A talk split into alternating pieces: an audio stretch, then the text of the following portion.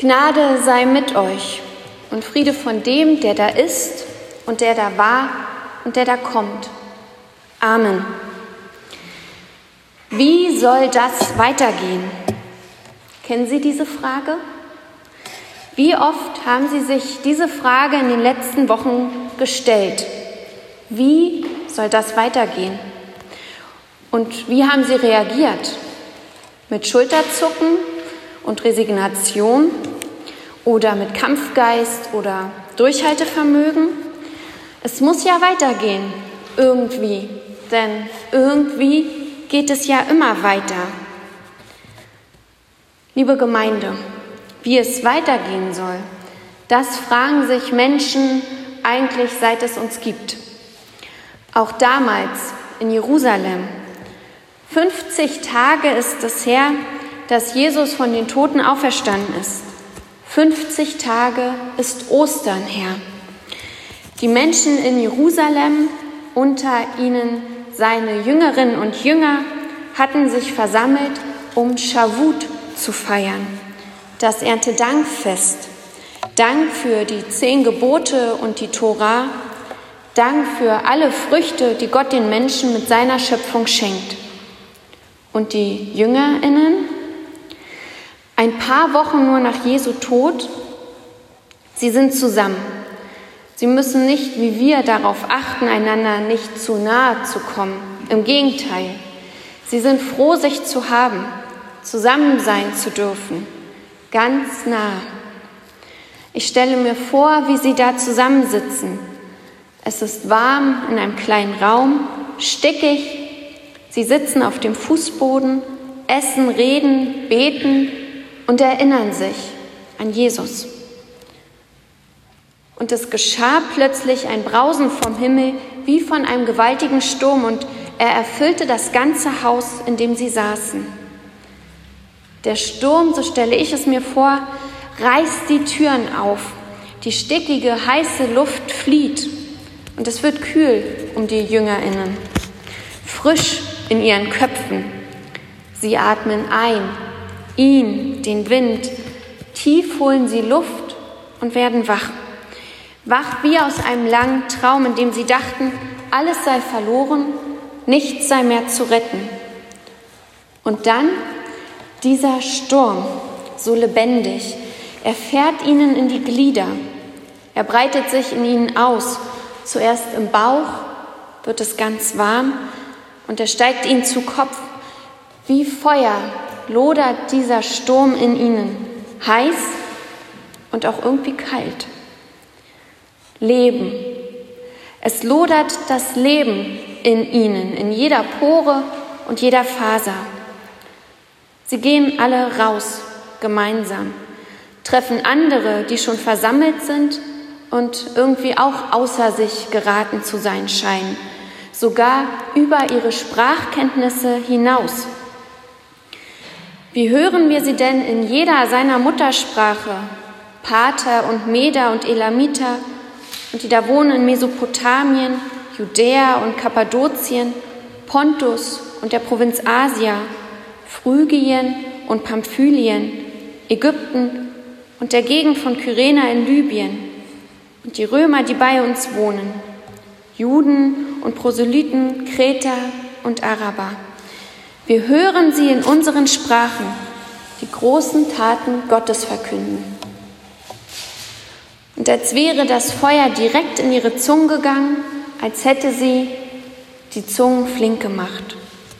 Sie können sie nicht nur, so können sie nicht nur alle zungenbrecherischen Namen dieser Länder und Völker fließend aussprechen, sondern plötzlich beherrschen sie auch noch die passenden Sprachen dazu.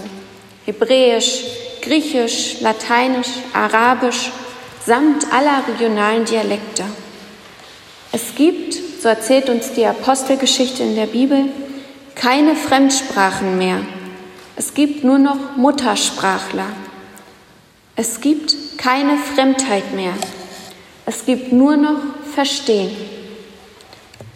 Tausende Jahre später. I can't breathe.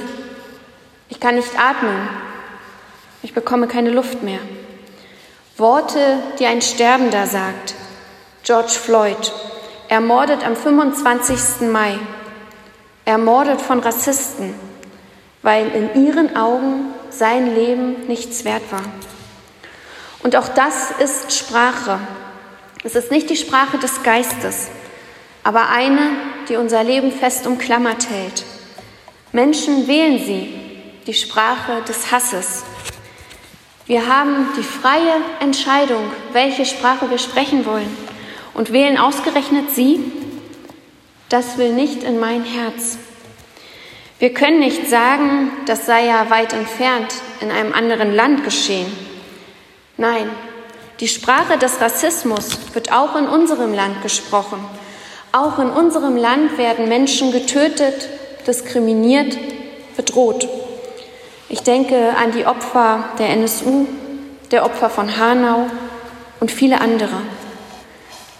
Liebe Gemeinde, Sprache ist Macht. Sprache kann die Welt verändern. Das haben wir in der Geschichte unseres Landes erlebt und der ganzen Welt unsäglichen Schmerz damit zubereitet. Sprache ist Macht. Sie kann Wundervolles verbringen. Ich habe dich lieb, du bist schön, das hast du gut gemacht. Sprache kann Menschen zusammenführen. Sprache kann bewirken, dass wir andere Menschen mit in den Blick nehmen, bedenken, oft belächelt, wenn Menschen gendern. Frauen können sich ja mitdenken, wenn in männlichen Form eine ganze Gruppe angesprochen wird. Natürlich, das können sie, das sind sie ja gewohnt. Und vielleicht fragen Sie jetzt, was hat das mit mir zu tun? Ich habe vorhin gezählt, liebe Gemeinde, wie viel wir sind. Wir sind hier knapp 27 Menschen. Ich glaube, jemand ist noch dazugekommen. Und unter diesen 27 Menschen sind eins, zwei, drei, vier, fünf Männer. Und nun stellen Sie sich vor, ich spreche unsere Gemeinde nur in der männlichen Form an, in der weiblichen Form an. Alle Männer können sich ja mitdenken. Zurück zum Predigtext. Was hat das also mit uns zu tun? Frauen und Männer, egal in welchem Alter, haben unterschiedliche Bedürfnisse. Und diese Bedürfnisse, die denken wir nicht mit, wenn wir Gruppen nur in der männlichen Form ansprechen. Unser Hirn funktioniert so nicht. Frauen und ihre Belange bleiben unsichtbar. Und mir ist bewusst, dass ich hier nur von diesen beiden Geschlechtern spreche und die real existierende Geschlechtervielfalt nicht aufzeigen kann. Sprache ist Macht. Lasst uns das doch für das Gute nutzen. Wir als Christinnen und Christen, wir haben die mächtigsten Worte der Welt zur Verfügung. Wir haben die Botschaft Jesu Christi. Wir, jeder und jede einzelne von uns entscheidet ja jeden Tag, welche Sprache möchte ich sprechen? Die des Hasses oder die der Liebe? Die der Angst? Die des Mutes? Pfingsten, das heißt, unter uns gibt es keine Fremdheit mehr, nur noch Verstehen. Wir verstehen plötzlich, es gibt vieles in unserem Leben, was nicht in unserer Hand liegt, dem wir uns fügen müssen, weil wir ihm ausgesetzt sind. Gefahren, gerade spüren wir Krankheit oder den Tod. Aber verstehen heißt auch, den anderen, die andere verstehen, den anderen versprechen, ich sehe dich mit einem lächelnden Auge an, den anderen verstehen und ihm das mit einem kleinen Kopfnicken deutlich machen, sagen, ich weiß, wie es dir geht, ich sehe dich, ich bin nicht in deiner Situation, aber ich möchte dich verstehen, ich möchte nachvollziehen, wieso du so handelst, warum es dir so geht. Pfingsten, liebe Gemeinde, heißt verstehen. Und für mich heißt das, mit Liebe durch diese Welt gehen.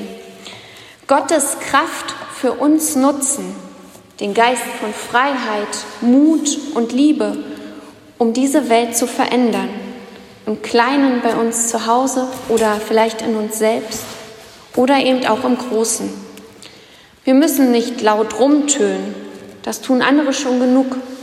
Zart reicht ja auch schon.